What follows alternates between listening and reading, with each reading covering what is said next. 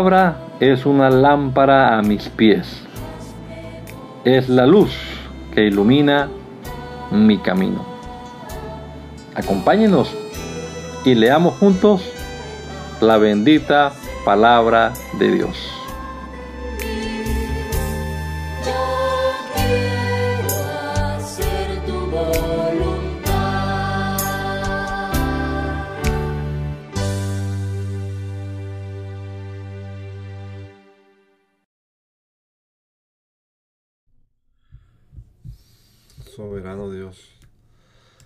Gracias nuevamente te damos, Señor Jesús, por tu misericordia, por tu bondad, por permitirnos este soplo de vida hoy, el respirar este aliento de vida, Señor. Gracias por tus bondades, por tus maravillas, por la salud que disfrutamos en este día, mi Dios.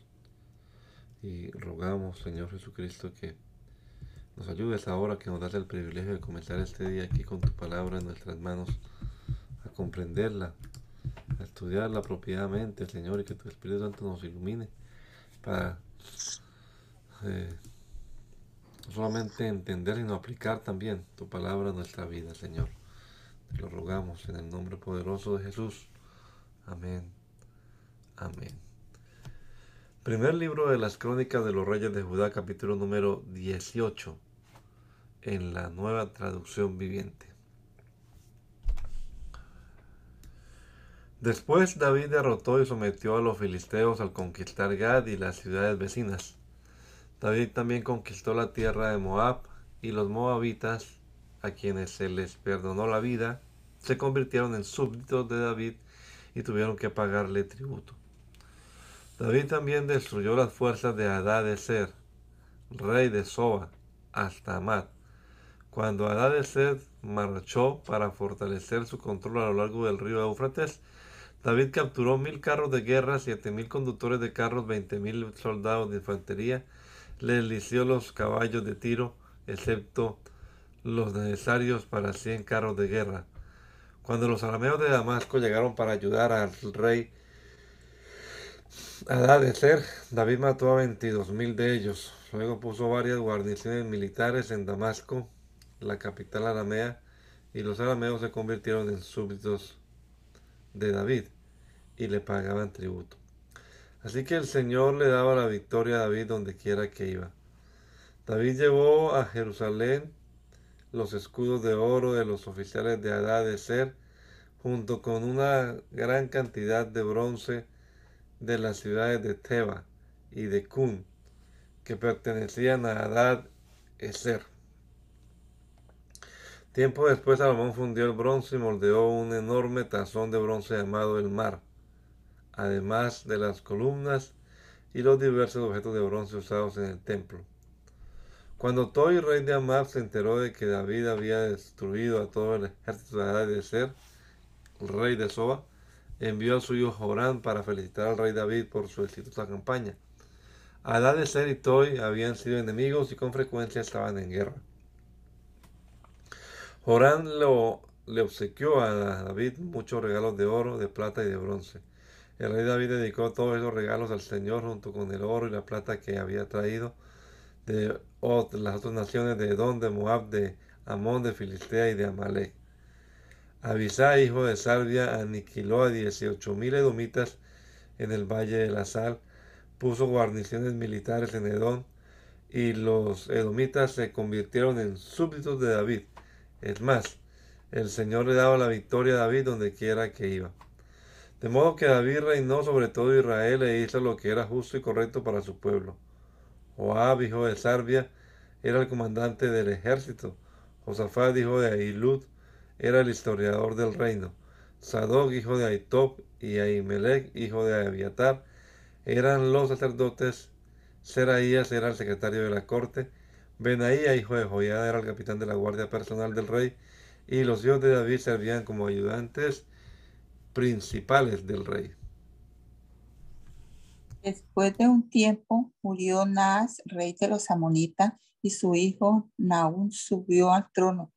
David dijo, demostraré lealtad a Anún porque su padre Naas siempre me fue leal Entonces David envió mensajeros a Anún para expresarles sus condolencias por la muerte de su padre. Pero cuando los embajadores de David llegaron a la tierra de Amón, los comandantes amonitas le dijeron a Anún, ¿realmente cree que estos hombres vienen para honrar a su, a su padre? No, David los ha enviado a espiar la tierra para luego venir y conquistarla. Entonces Anún tomó presos a los embajadores de David, les afeitó la barba, les cortó los mantos a la altura de las nalgas y los envió avergonzados de regreso a David. Cuando llegó a oídos de David lo que le había, les había sucedido a sus hombres, envió mensajeros para decirle, quédense en Jericó hasta que se les crezca la barba y luego regresen, pues se sentían muy avergonzados de su aspecto. Cuando el pueblo de Amón se dio cuenta de qué tan seriamente había provocado el enojo de David, Anún y los amonitas enviaron 34 toneladas de plata para contratar carros de guerra y sus conductores de Aram Naharaim, de Aram Maaca y de Soba.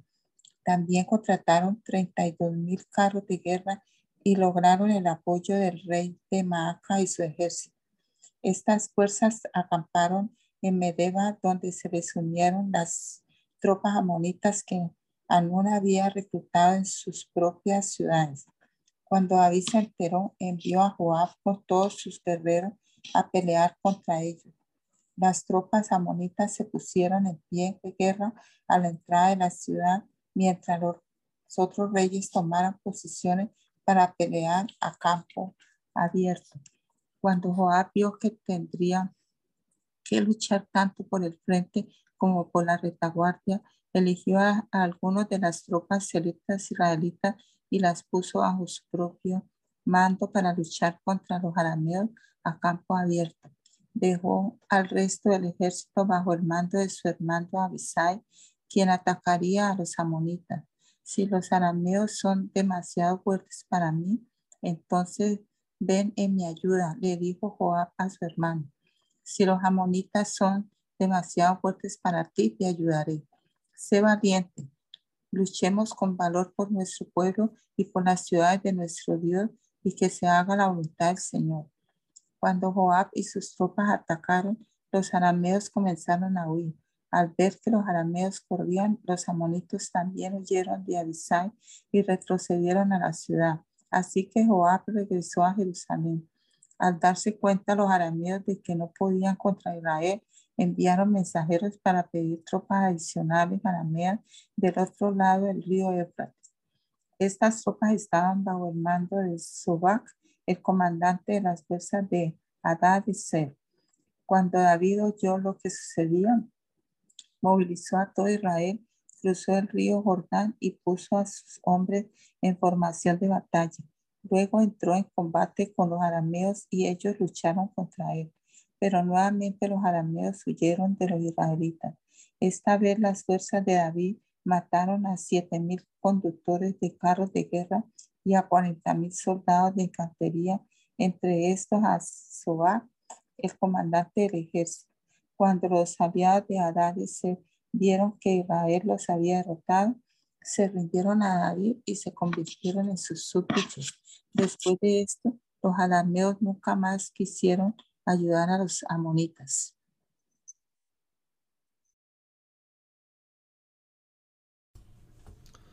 En la primavera, cuando los reyes salen a la guerra, Joab dirigió al ejército en una serie de ataques exitosos contra la tierra de los amonitas. Durante esas operaciones sitió la ciudad de Rabá, la, la atacó y la destruyó. Sin embargo, David se quedó en Jerusalén. Cuando David llegó a Rabá, quitó la corona de la cabeza del rey y la colocaron sobre la de él. La corona estaba hecha de oro con gemas incrustadas y David descubrió que pesaba 34 kilos. Además, David se llevó enorme, un enorme botín de la ciudad. También hizo esclavos a los habitantes de Rabá y los forzó a trabajar con sierras, picos y hachas de hierro. Así trató David a la gente de todas las ciudades amonitas. Luego David regresó a Jerusalén con todo su ejército. Después de esto se desató la guerra contra los filisteos de Geser. Mientras peleaban, Sibecae de Usa mató a Saf, un descendiente de los gigantes, y así fueron sometidos los filisteos. Durante otra batalla contra los filisteos, Elanán, hijo de Jair, mató a Lami, el hermano de Goliat de Gad. El asta de la lanza de Lami era tan gruesa como la de un rodillo de telar.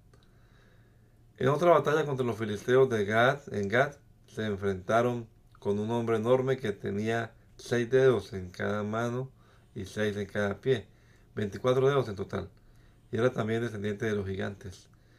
Pero cuando desafió a los israelitas y se mofó de ellos, lo mató Jonatán, hijo de Simea, hermano de David. Estos filisteos eran descendientes de los gigantes de Gad, pero David y sus guerreros los mataron. Satanás se levantó contra Israel y provocó que David hiciera un censo del pueblo de Israel. De modo que David le dijo a Joab y a los comandantes del ejército, hagan un censo de todo el pueblo de Israel, desde Beerseba en el sur hasta Dan en el norte, y tráiganme un informe para que yo sepa cuántos son. Pero Joab respondió, que el Señor multiplique el número de su pueblo cien veces, pero ¿por qué mi señor el rey quiere usted hacer tal cosa? ¿Acaso no son todos servidores suyos? ¿Por qué hará que Israel caiga en pecado? Sin embargo, el rey insistió en que levantaran el censo, así que Joab viajó por todo Israel para contar al pueblo. Luego regresó a Jerusalén y le informó a David el número de personas. Había en todo Israel un millón cien mil guerreros que podían manejar una espada y 470 mil en Judá, pero Joab no incluyó a las tribus de Leví y Benjamín en el censo porque estaba muy afligido por lo que el rey le había ordenado hacer. Dios se disgustó mucho por el censo y castigó a Israel por haberlo levantado. Entonces David le dijo a Dios, he pecado grandemente al, al haber hecho el censo te ruego que perdones mi culpa por haber cometido esta tontería. Entonces el Señor le habló a Gad, el vidente de David, y le dio este mensaje. Ve y dile a David, esto dice el Señor, te doy tres opciones, escoge uno de estos castigos y yo te lo impondré. De modo que Gad fue a ver a David y le dijo, estas son las opciones que el Señor te da. Puedes elegir entre tres años de hambre, tres meses de destrucción a espada de tus enemigos, o tres días de una terrible plaga durante la cual el ángel del Señor traerá devastación por toda la tierra de Israel. Decide y dime qué respuesta debo darle al Señor quien me envió. Estoy en una situación desesperada, le respondió David a Gad. Mejor que caiga yo en las manos del Señor porque su misericordia es muy grande y que no caiga yo en manos humanas. Por lo tanto, el Señor mandó una plaga sobre Israel y como consecuencia murieron setenta mil personas. Además, Dios envió un ángel para destruir a Jerusalén. Sin embargo, en el momento que el ángel se disponía a destruirla, el Señor desistió y le dijo al ángel de la muerte, detente, ya es suficiente. En ese momento el, ángel del Señor estaba de pie junto al campo de trillar de Araúna, el Jebuseo. David levantó la vista y vio que el ángel del Señor estaba entre el cielo y la tierra con su espada desenvainada extendida sobre Jerusalén. Entonces David y los líderes de Israel se pusieron tela áspera en señal de su profunda angustia y cayeron rostro en tierra. David le dijo a Dios, soy yo quien pidió el censo, soy yo el que pecó e hizo el mal, pero estas personas son tan inocentes como ovejas que han hecho. Oh Señor mi Dios, que tu enojo caiga sobre mí y mi familia, pero no destruyas a tu pueblo. Entonces el ángel del Señor le dijo a Gad que diera instrucciones a David para que subiera y edificara un altar al Señor en el campo de trillar de Araúna el Jeuseo. Así que David subió para hacer lo que el Señor le había ordenado por medio de Gad. Mientras Araúna trillaba el trigo, miró hacia atrás y vio al ángel. Los cuatro hijos de Araúna que estaban con él huyeron y se escondieron. Cuando Araúna vio que se acercaba David, salió del campo de trillar y se inclinó ante David, rostro en tierra. David le dijo a Araúna, permíteme comparte este campo de trillar por el precio total. Así podré edificar allí un altar al Señor para que detenga la plaga. Tómelo, mi señor el rey, y úselo como usted quiera. Le respondió Araúna a David. Yo le daré los bueyes para las ofrendas quemadas y los tablones de trillar como leña para hacer un fuego sobre el altar y también le daré el trigo para la ofrenda de cereales. Se lo daré todo. Pero el rey David le respondió a Araúna, no, insisto en comprarlo por el precio total. No tomaré lo que es tuyo para dárselo al Señor. No presentaré ofrendas quemadas que no me hayan costado nada. Así que David le dio a Araúnas 600 piezas de oro en pago por el campo de trillar. Allí David edificó un altar al Señor y sacrificó ofrendas quemadas y ofrendas de paz.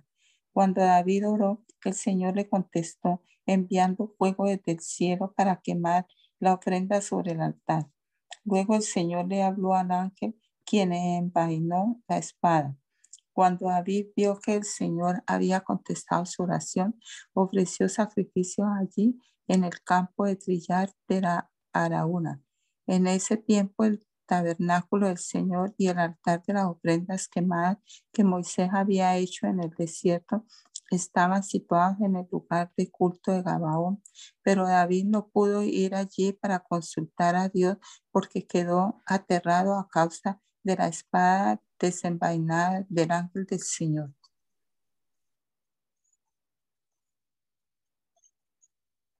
Luego Luego David dijo, este será el sitio del templo del Señor Dios y el lugar del altar para las ofrendas quemadas de Israel. De modo que David dio órdenes para reunir a los extranjeros que vivían en Israel y les encargó la tarea de preparar piedras talladas para construir el templo de Dios. David proporcionó grandes cantidades de hierro para los clavos que se necesitaría para las puertas de las entradas y las herajes. Y dio tanto bronce que no se podía pesar. También proveyó innumerables troncos de cedro, porque los hombres de Tiro y de Sidón habían llevado grandes cantidades de cedro a David. David dijo, mi hijo Salomón es aún joven y sin experiencia ya que el templo que se edificará para el Señor debe ser una estructura magnífica, gloriosa y reconocida en el mundo entero. Comenzará a hacer los preparativos desde ahora. Así que antes de morir, David reunió una enorme cantidad de materiales de construcción. Luego David mandó llamar a su hijo Salomón y le dio instrucciones para que edificara un templo para el Señor, Dios de Israel. Hijo mío, yo quería edificar un templo para honrar el nombre del Señor mi Dios, le dijo David. Pero el Señor me dijo, tú has matado muchos hombres en las batallas que has peleado, puesto que has derramado tanta sangre ante mis ojos. No serás tú el que edifique un templo para honrar mi nombre, pero tendrás un hijo que será un hombre de paz. Le daré paz con sus enemigos de todas las tierras vecinas. Su nombre será Salomón, y durante su reinado yo le daré a Israel paz y tranquilidad. Es él quien edificará el templo para honrar mi nombre. Él será mi hijo y yo seré su padre. Además, afirmaré el trono de su reino sobre Israel para siempre. Ahora, hijo mío, que el Señor esté contigo y te dé éxito al seguir sus instrucciones en la edificación del templo del Señor tu Dios. Que el Señor te dé sabiduría y entendimiento para que obedezcas la ley del Señor, tu Dios, mientras gobiernes a Israel, pues tendrás éxito si obedeces cuidadosamente los decretos y las ordenanzas que el Señor le dio a Israel por medio de Moisés. Sé fuerte y valiente, no tengas miedo ni desanimes. He trabajado mucho para proveer los materiales para construir el templo del Señor. Hay 3 millones 400 mil kilos de oro, 34 millones de kilos de plata y tanto hierro y bronce que es imposible pesarlos. También he reunido madera y piedra para, para las paredes, aunque tal vez necesites agregar más. ¿Cuántos con un buen número de hábiles carpinteros, canteros y artesanos de toda clase? Además, cuentas con expertos en ofebría y platería y trabajadores de bronce y de hierro. Ahora, manos a la obra y que el Señor esté contigo. Después David ordenó a todos los líderes de Israel que ayudaran a Salomón en este proyecto. El Señor su Dios está con ustedes, les declaró, le has dado paz con las naciones vecinas. Él me las entregó y ahora están sometidas al Señor y a su pueblo. Busquen al Señor su Dios con todo el corazón y con todo el alma. Edifiquen el santuario del Señor Dios para que puedan traer el arca del pacto del Señor y los utensilios sagrados de Dios al templo edificado para honrar el nombre del Señor. Cuando David ya era muy anciano, designó a su hijo Salomón rey de Israel. David convocó a todos los líderes de Israel junto con los sacerdotes y los levitas. Contaron a todos los levitas de 30 años o más y, el total sumó 38 mil. Entonces David dijo, de entre los levitas, veinticuatro mil supervisarán el trabajo en el templo del Señor, otros seis mil servirán como funcionarios y jueces, otros cuatro mil trabajarán como porteros y cuatro mil alabarán al Señor con los instrumentos musicales que yo hice. Después David dividió a los levitas en grupos nombrados por los clanes que descendían de los tres hijos de Leví, Gersón, Coad y Merari. Los núcleos familiares de los gersonitas se identificaron por la línea de descendencia de Libni y Simei, los hijos de Gersón.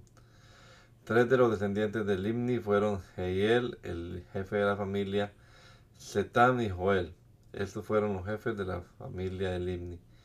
Tres de los descendientes de Simei fueron Selomit, Asiel y Arán. Otros cuatro descendientes de Simei fueron Jaad, Sisa, Jeús y Bería. Jaad fue el jefe de familia y Sisa le seguía.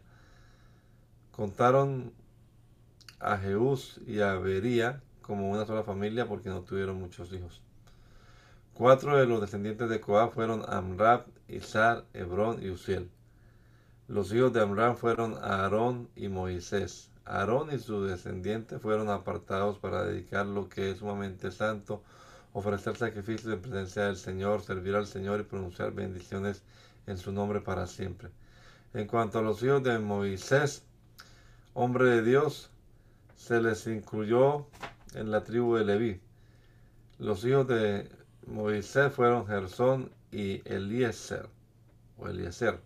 Entre los descendientes de Gersón estaba Sebuel, el jefe de la familia. Eliezer tuvo solo un hijo. Reabías, el jefe de familia. Reabías tuvo muchos descendientes. Entre los descendientes de Isar estaba Selomit, el jefe de familia.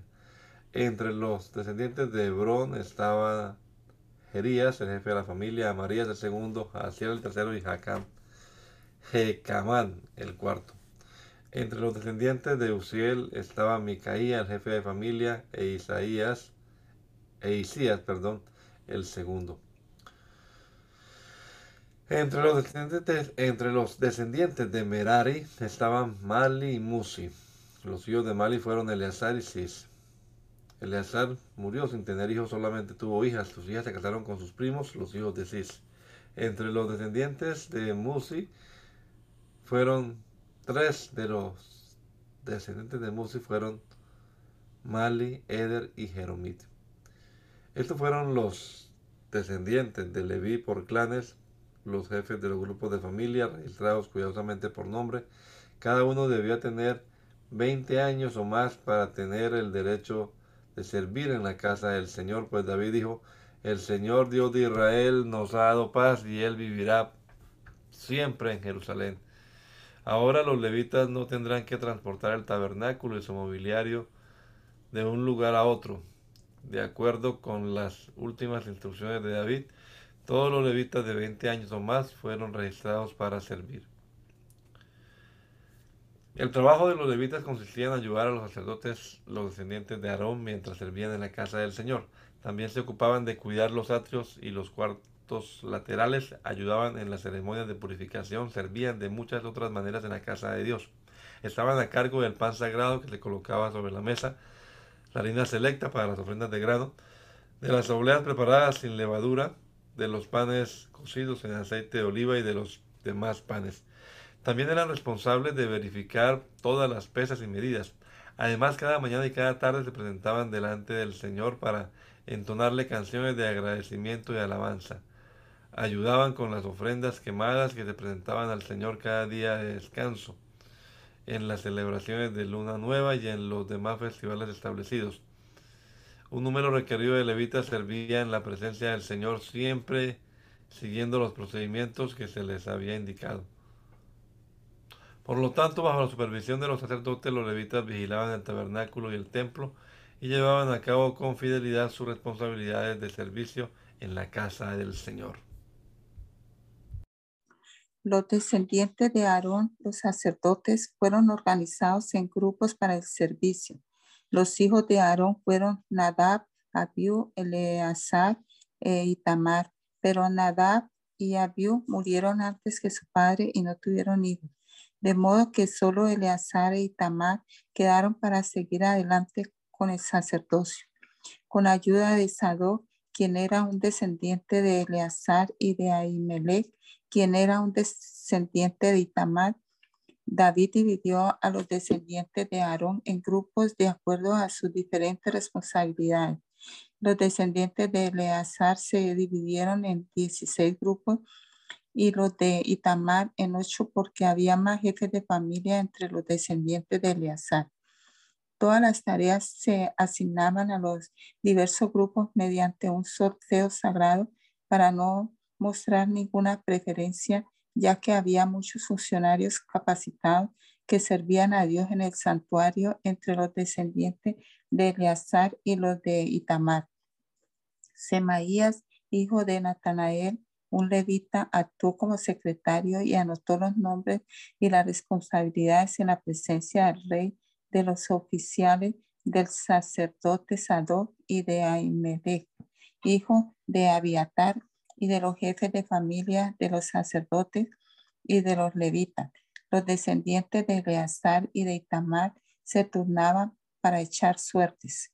La primera suerte le tocó a Joiarib, la segunda a Jedaías, la tercera a Arim, la cuarta a Seorim, la quinta a Malquías, la sexta a Mijamim, la séptima a Cos, la octava a Díaz, la novena a Jesúa, la décima a Secanía, la undécima a Eliasib, la duodécima a Hakim, la decimotercera a Upa, la decimocuarta a Jezebead, la decimoquinta a Bilga, la, decimosexta a Imer, la decimoséptima a Jesir, la decimoctava a Afisés, la decimonovena a Petaías, la vigésima a Ezequiel, la vigésima primera a Jaquín, la vigésima segunda a Gamul, la vigésima tercera a Delaía, la vigésima cuarta a Maasía.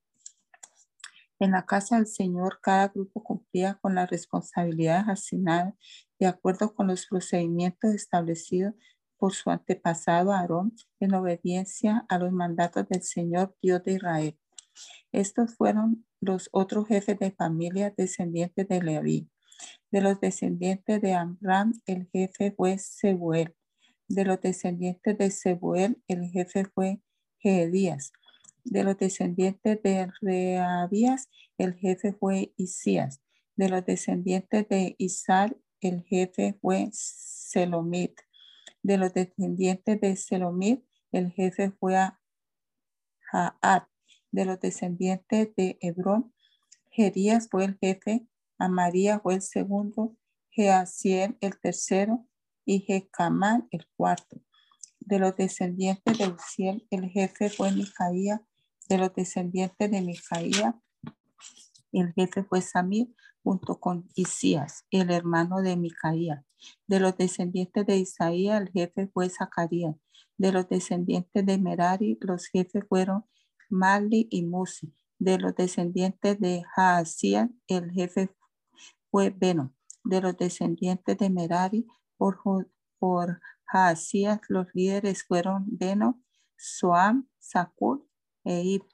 De los descendientes de Mali, el jefe fue Eleazar, aunque no tuvo hijos. De los descendientes de Sis, el jefe fue Jerameel.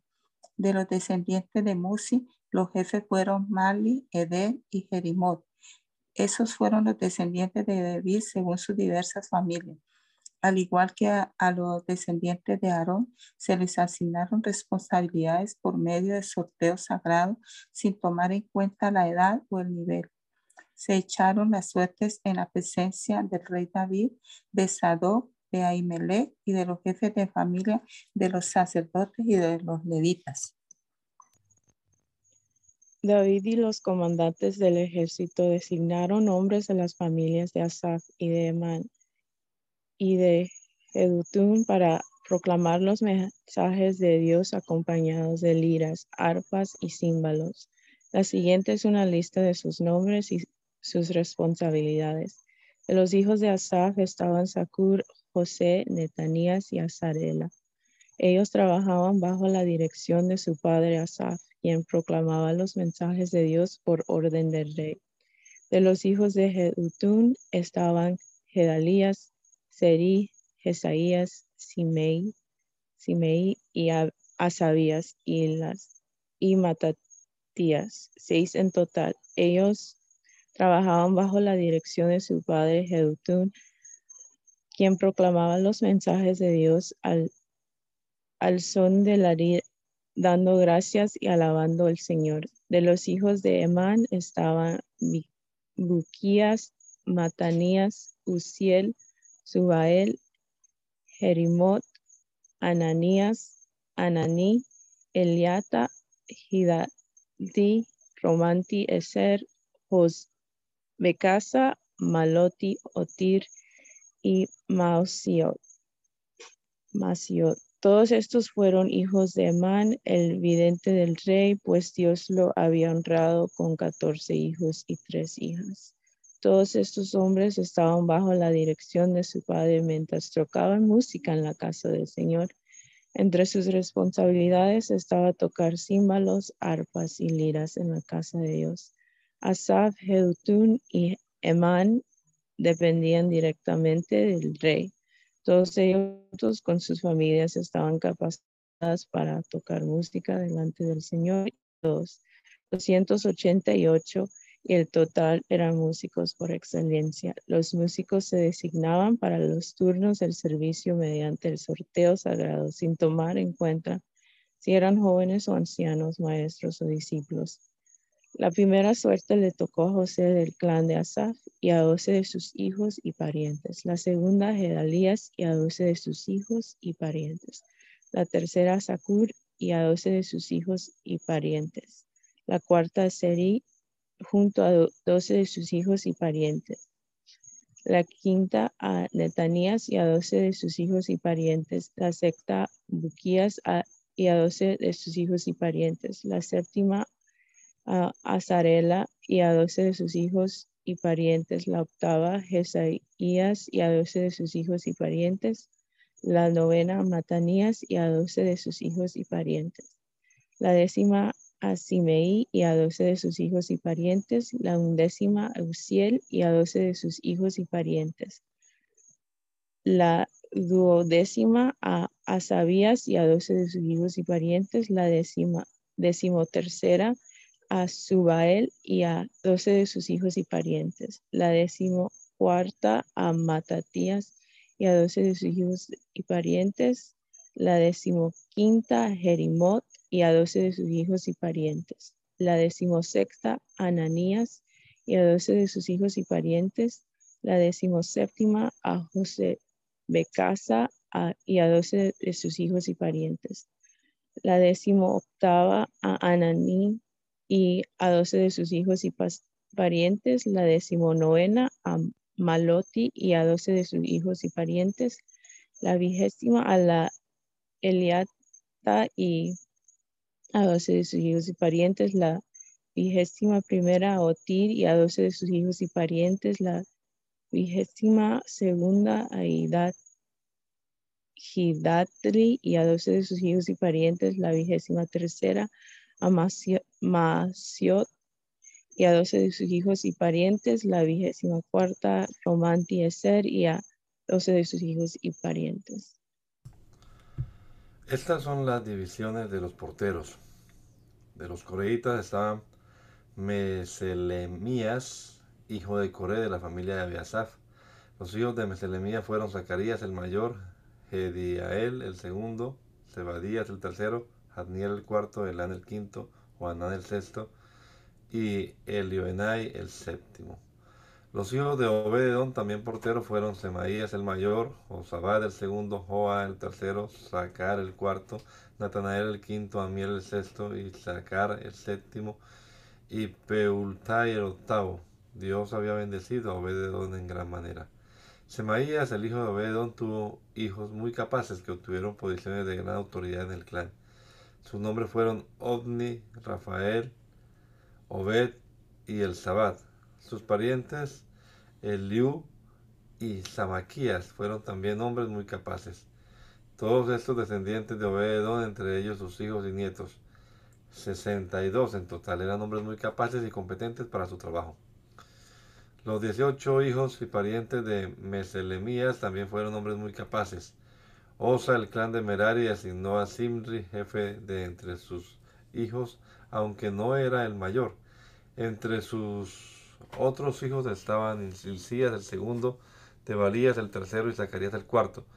Los hijos y parientes de Osa que sirvieron como porteros sumaban trece en total. Estas divisiones de porteros llevaban el nombre del jefe de sus familias, al igual que los demás levitas servían en la casa del Señor, fueron designados por familias para estar de guardia en las distintas puertas sin tomar en cuenta su edad o preparación, porque todo se dedicaba por medio del sorteo sagrado. La responsabilidad por la puerta oriental le tocó a Meselemías y a su grupo. La puerta del norte fue asignada a Zacarías, un hombre de una sabiduría fuera de lo común. La puerta del sur le tocó a Obededón y a sus hijos, y sus hijos quedaron a cargo del depósito. A Supín y a Osa le asignaron la puerta occidental y la entrada que conduce al templo. Los turnos de guardia se dividían de manera equitativa. Cada día se asignaban seis levitas a la puerta oriental, cuatro en la puerta del norte, cuatro en la, a la puerta del sur y dos pares al depósito. Cada día se asignaban seis levitas a la puerta occidental, cuatro a la entrada que conduce al templo y dos al atrio. Esas fueron las divisiones de los porteros de los clanes de Coré y Merari. Otros levitas bajo la dirección de Ahías estaban a cargo de los tesoros de la casa de Dios y de los tesoros que contenían las ofrendas dedicadas al Señor. Jehiel fue el líder de la familia de Limni del clan de Gersón. Setán y su hermano Joel, hijo de Jehiel, estaban a cargo de los tesoros de la casa del Señor. Estos son los líderes que descendían de Amram, Izar, Hebrón y Uziel. Del clan de Aram, Sebuel, fue un descendiente de Gersón, hijo de Moisés. Era el funcionario principal de los tesoreros. Sus parientes por parte de Eliezer fueron Reabías, Jesaías, Jorán, Sicri y Selemot. Selemot y sus parientes estaban a cargo de los tesoros que contenían las ofrendas que el rey David, los jefes de familia, los generales, los capitanes y otros oficiales del ejército habían dedicado al Señor. Estos hombres dedicaron para el mantenimiento de la casa del Señor parte del botín que habían ganado en batalla. Selemod y sus parientes también cuidaban las ofrendas dedicadas al Señor por Samuel el vidente, Saúl hijo de Cis, Abner hijo de Ner y Joab hijo de Sarbia. Todas las demás ofrendas que habían sido dedicadas también estaban a su cargo. Del clan de Isar, a Kenanías y a sus hijos se les dieron responsabilidades administrativas como funcionarios y jueces sobre Israel. Del clan de Hebrón, a Sabías y sus parientes, 1700 hombres capaces quedaron a cargo de las tierras de israelitas al occidente del río Jordán. Eran responsables de todos los asuntos relacionados con el trabajo del Señor y con el servicio al rey en esa área. También del clan de Hebrón estaba Jeraías, quien era jefe de los hebronitas según los registros genealógicos. En el año 40 del reinado de David se hizo una investigación de los registros y se encontraban hombres capaces del clan de Hebrón en Hazer y en la tierra de Galaad. Había 2.700 hombres capaces entre los parientes de Jerías. El rey David los envió al lado oriental del río Jordán y los puso a cargo de la tribu de Rubén, de la tribu de Gad y de la media tribu de Manasés. Eran responsables de todos los asuntos relacionados con Dios y con el rey. La siguiente es la lista de los generales y capitanes israelitas y de sus oficiales, quienes servían al rey, supervisaban las divisiones del ejército que estaban de guardia cada mes del año. Cada división constaba de 24 mil hombres y servía durante un mes. Eh, hijo de Sabiel, fue el comandante de la primera división de 24 mil soldados que estaba de guardia durante el primer mes. Era descendiente de Fares y estaba a cargo de los oficiales del ejército durante el primer mes. Dodai, descendiente de Agua, fue el comandante de la segunda división de 24 mil soldados que estaba de guardia durante el segundo mes. Su oficial principal era Miklot Benaía, hijo del sacerdote Joyada. Era el comandante de la tercera división de 24 mil soldados que estaba de guardia durante el tercer mes. Este fue el Benaía que comandó eh, el grupo selecto del ejército de David, conocido como los 30. Su hijo Amisabad fue el oficial principal. Asael, hermano de Joab, era comandante de la cuarta división de 24 mil soldados que estaba de guardia durante el cuarto mes. Asael fue sucedido por su hijo Zebadía. Sama, el israelita, era comandante de la quinta división de 24 mil soldados que estaba de guardia durante el quinto mes. Ira, hija de hijo de Ike de Tecoa, era el comandante de la sexta división de 24 mil soldados que estaba de guardia durante el sexto mes. Él es un descendiente de Efraín de Pelón, era el comandante de la séptima división de 24 mil soldados que estaba de guardia durante el séptimo mes. Sibekai, un descendiente de Sera de Usa, era el comandante de la octava división de 24 mil soldados que estaba de guardia durante el octavo mes. Abieser de Anatot, en el territorio de Benjamín, era el comandante de la novena división de 24 mil soldados que estaba de guardia durante el noveno mes. Mearai, un descendiente de Sera de Netofa, era el comandante de la décima división de 24 mil soldados que estaba de guardia durante el décimo mes. Benaía de Piratón en Efraín era el comandante de la undécima división de 24 mil soldados que estaba de guardia en el undécimo mes. Eled, un descendiente de Otoniel de Netofa, era el comandante de la duodécima división de 24 mil soldados que estaba de guardia durante el duodécimo mes. Estos fueron los jefes de las tribus de Israel. Rubén, Eliezer, hijo de Sicri. Simeón, Cefatías, hijo de Maaca. Leví, Asabías, hijo de Kemuel. Aarón, los sacerdotes. Sado, Judá, Eliud, un hermano de David. Isaacar, Omri, hijo de Micael. Zabulón, Ismaías, hijo de Abdías. Neftalí, Jerimot, hijo de Asriel, Efraín, Osea, hijo de Asasía, Manasés al occidente, Joel, hijo de Pedaía, Manasés de Galaad al oriente, Ito, hijo de Zacarías, Benjamín, Jaasiel, hijo de Abner, Dan, Azarreel, hijo de Jeroam. Estos fueron los jefes de las tribus de Israel. Cuando David hizo el censo, no contó a los que tenían menos de 20 años, porque el Señor había prometido hacer a los israelitas tan numerosos como las estrellas del cielo. Joab, hijo de Sarbia, comenzó el censo, pero nunca lo terminó porque el enojo de Dios se desató sobre Israel. El número total nunca fue anotado en los registros oficiales del rey David. Asmavet, hijo de Adiel, estaba a cargo de los tesoros del palacio. Jonatán, hijo de Usías, estaba a cargo de los tesoros regionales en todas las ciudades, aldeas y fortalezas de Israel. Esri hizo de que Lu estaba a cargo de los trabajadores que cultivaban las tierras del rey. Y Simei de Ramá estaba a cargo de los viñedos del rey. Sabdi de Sefam era responsable de las uvas y de las provisiones de vino.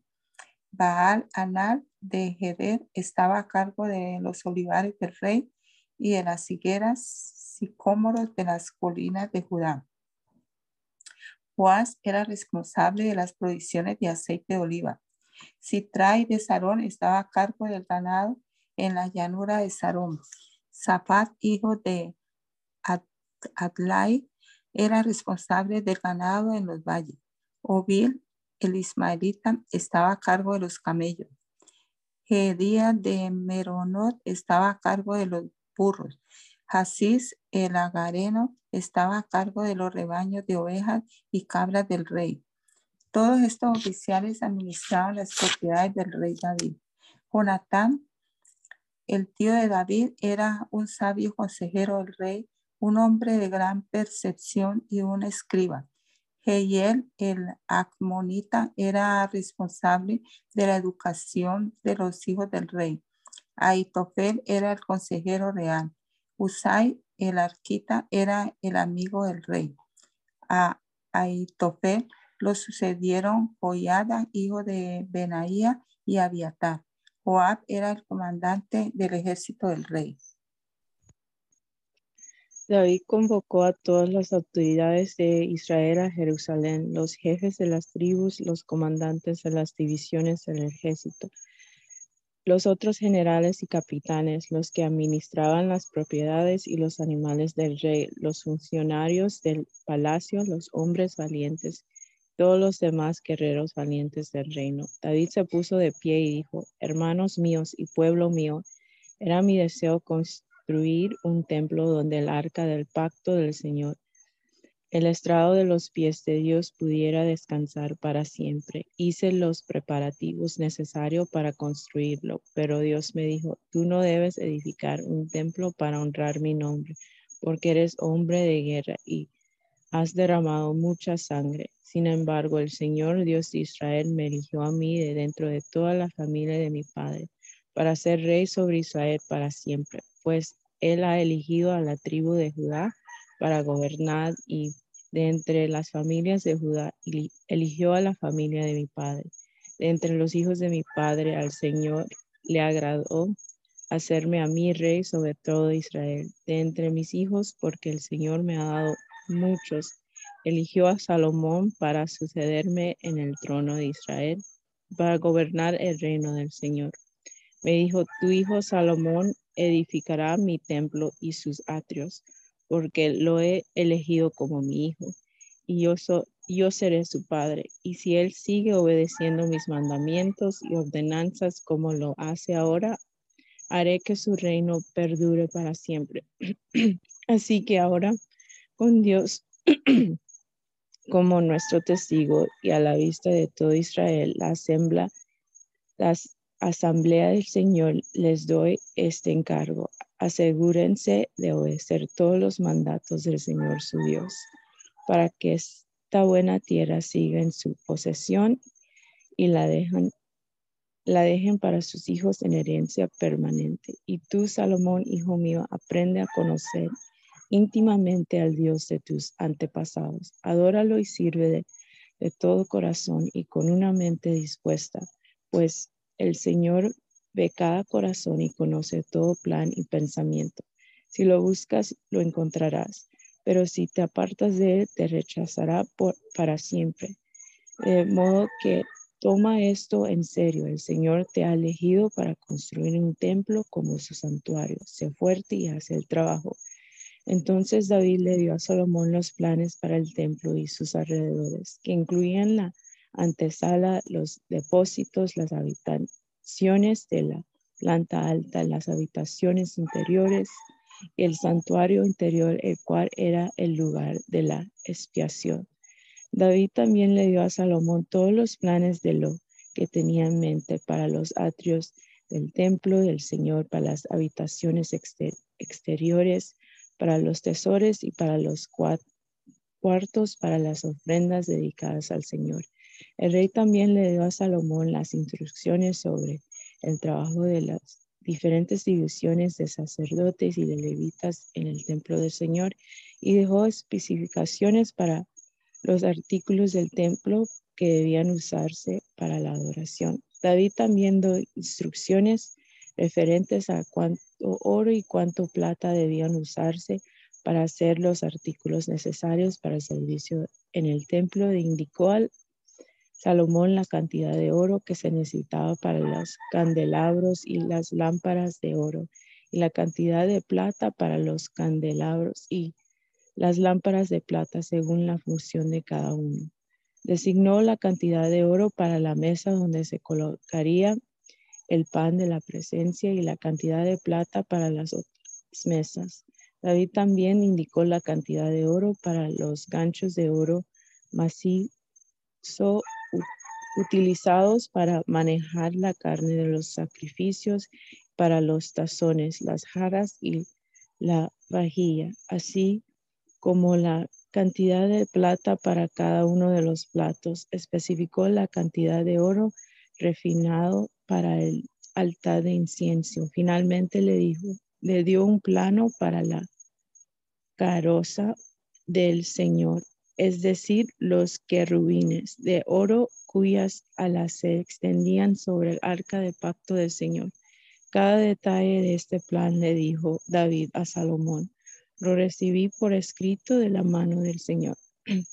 David sigue diciendo, sé fuerte y valiente y haz el trabajo. No tengas miedo ni desanimes, porque el Señor Dios, mi Dios, está contigo. Él no te fallará ni te abandonará.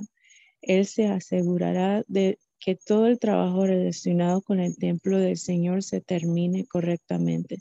Las diferentes divisiones de sacerdotes y levitas servirán en el templo de Dios. Otros con todo tipo de habilidades ofrecerán como voluntarios y los funcionarios y toda la nación está están a tus órdenes. Luego el rey David se dirigió a toda la asamblea y dijo, mi hijo Salomón, a quien Dios evidentemente ha elegido para ser el siguiente rey de Israel, es aún joven y sin experiencia. El trabajo que tiene por delante es enorme porque el templo se construirá, que construirá no es para simples mortales, es para el Señor Dios. Usando cada recurso a mi alcance he reunido todo lo que pude para construir el templo de mi Dios. Así que hay suficiente oro, plata, bronce, hierro y madera, al igual que grandes cantidades de ónice y otras joyas costosas y todo tipo de piedras finas y mármol. Ahora debido a la devoción que tengo por el templo de mi Dios, entrego todos mis propios tesoros de oro y de plata para ayudar en la construcción esto es además de los materiales de construcción que ya he reunido para su santo templo. Dono más de 102 mil kilos de oro de Ofir y 238 mil kilos de plata refinada para recubrir las paredes de los edificios y para los demás trabajos de oro y plata que harán los artesanos. Ahora bien, ¿quién de ustedes seguirá mi ejemplo y hoy dará ofrendas al Señor? Entonces los jefes de la familia, los jefes de las tribus de Israel, los generales, los capitanes del ejército y los funcionarios administrativos del rey, todos ofrendaron voluntariamente para la construcción del templo del Señor de Dios. Donaron alrededor de 170 mil kilos de oro, 10 mil monedas de oro, 340 mil kilos de plata, 612 mil kilos de bronce, y 3.400.000 kilos de hierro.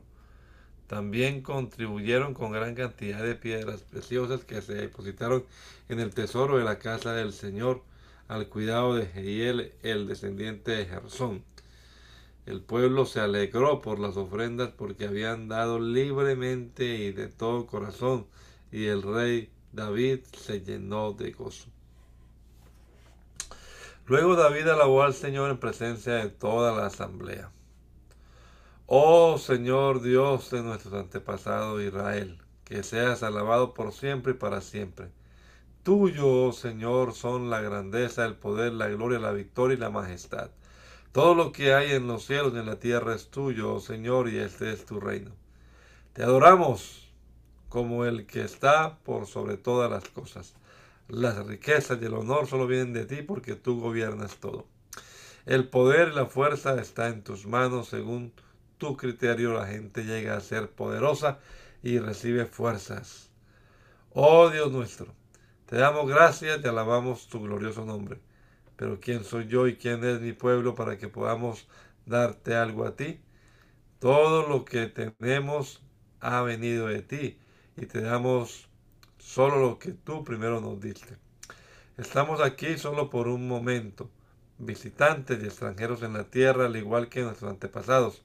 Nuestros días sobre la tierra son como una sombra pasajera, pasan pronto sin dejar rastro.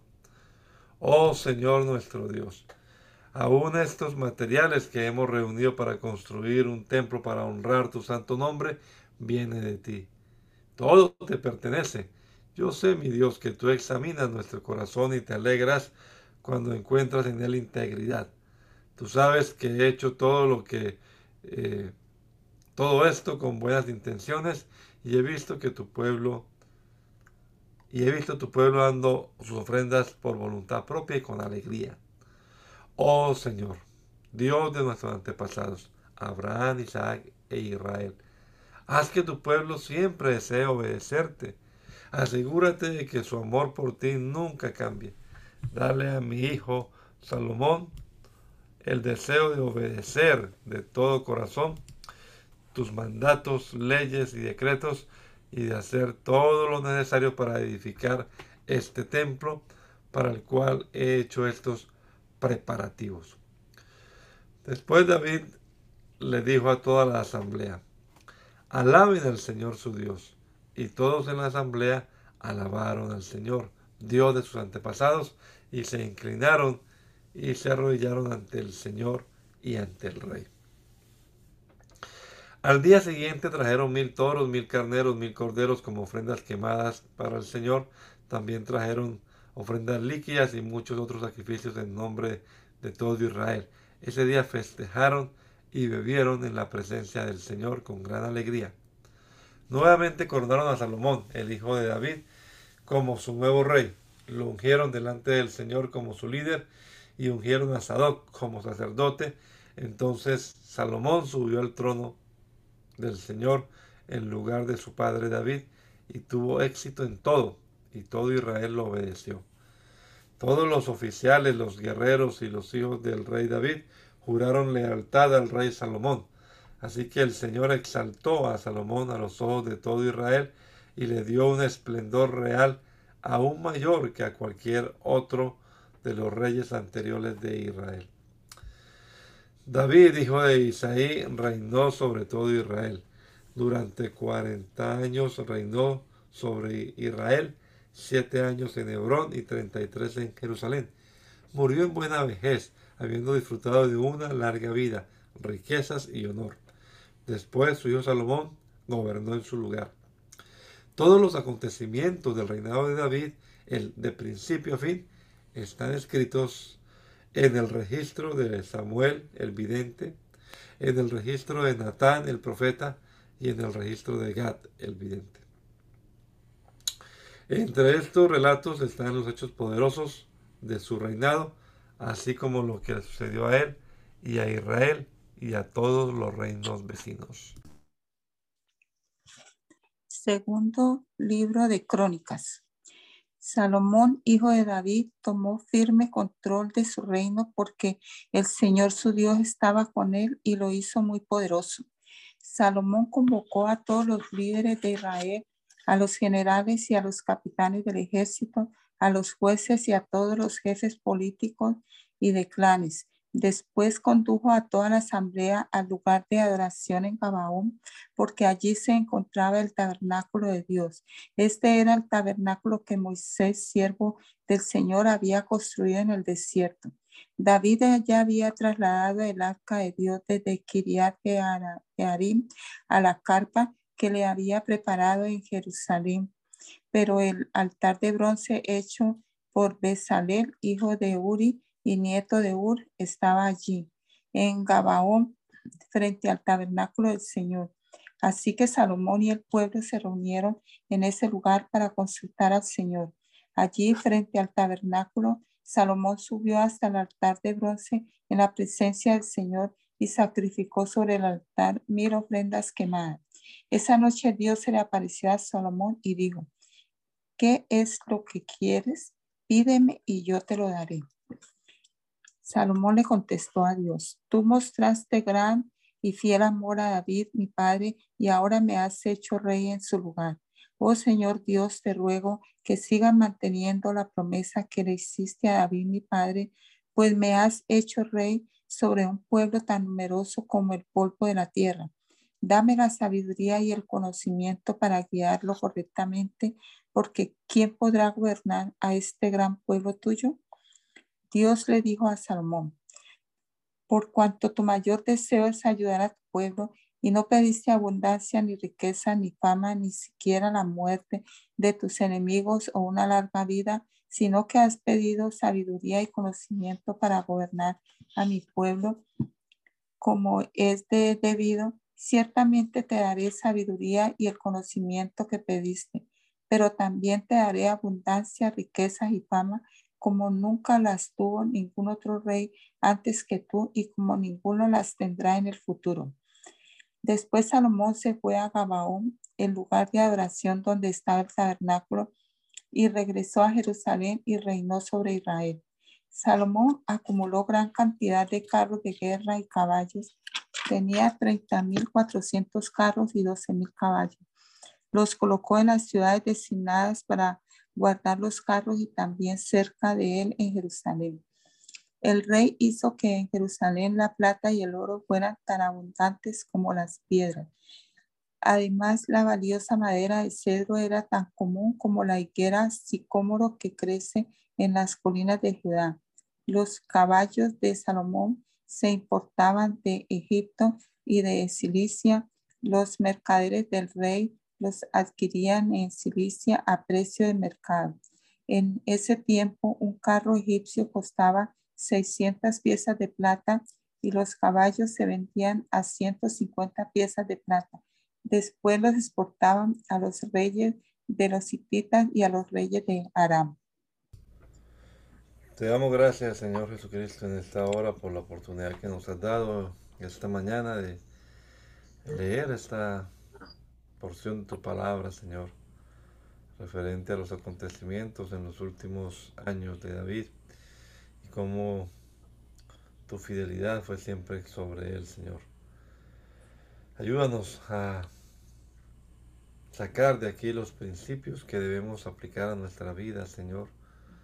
Ayúdanos también a, hablar de estos principios, hablar de tu palabra con las personas que en este día nos relacionemos. Señor, bendícenos al comenzar esta, esta jornada laboral, Señor, nuestras actividades propias en este día.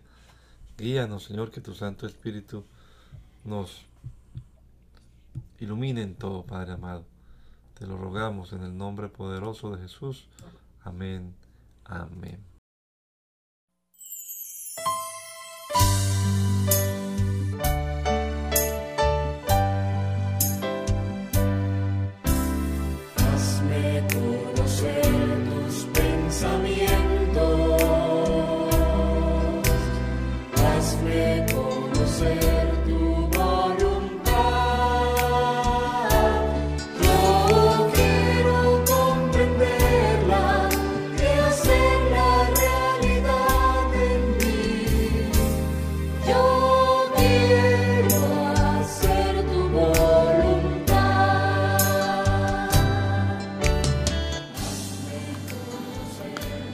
El mandamiento es lámpara y la enseñanza es luz.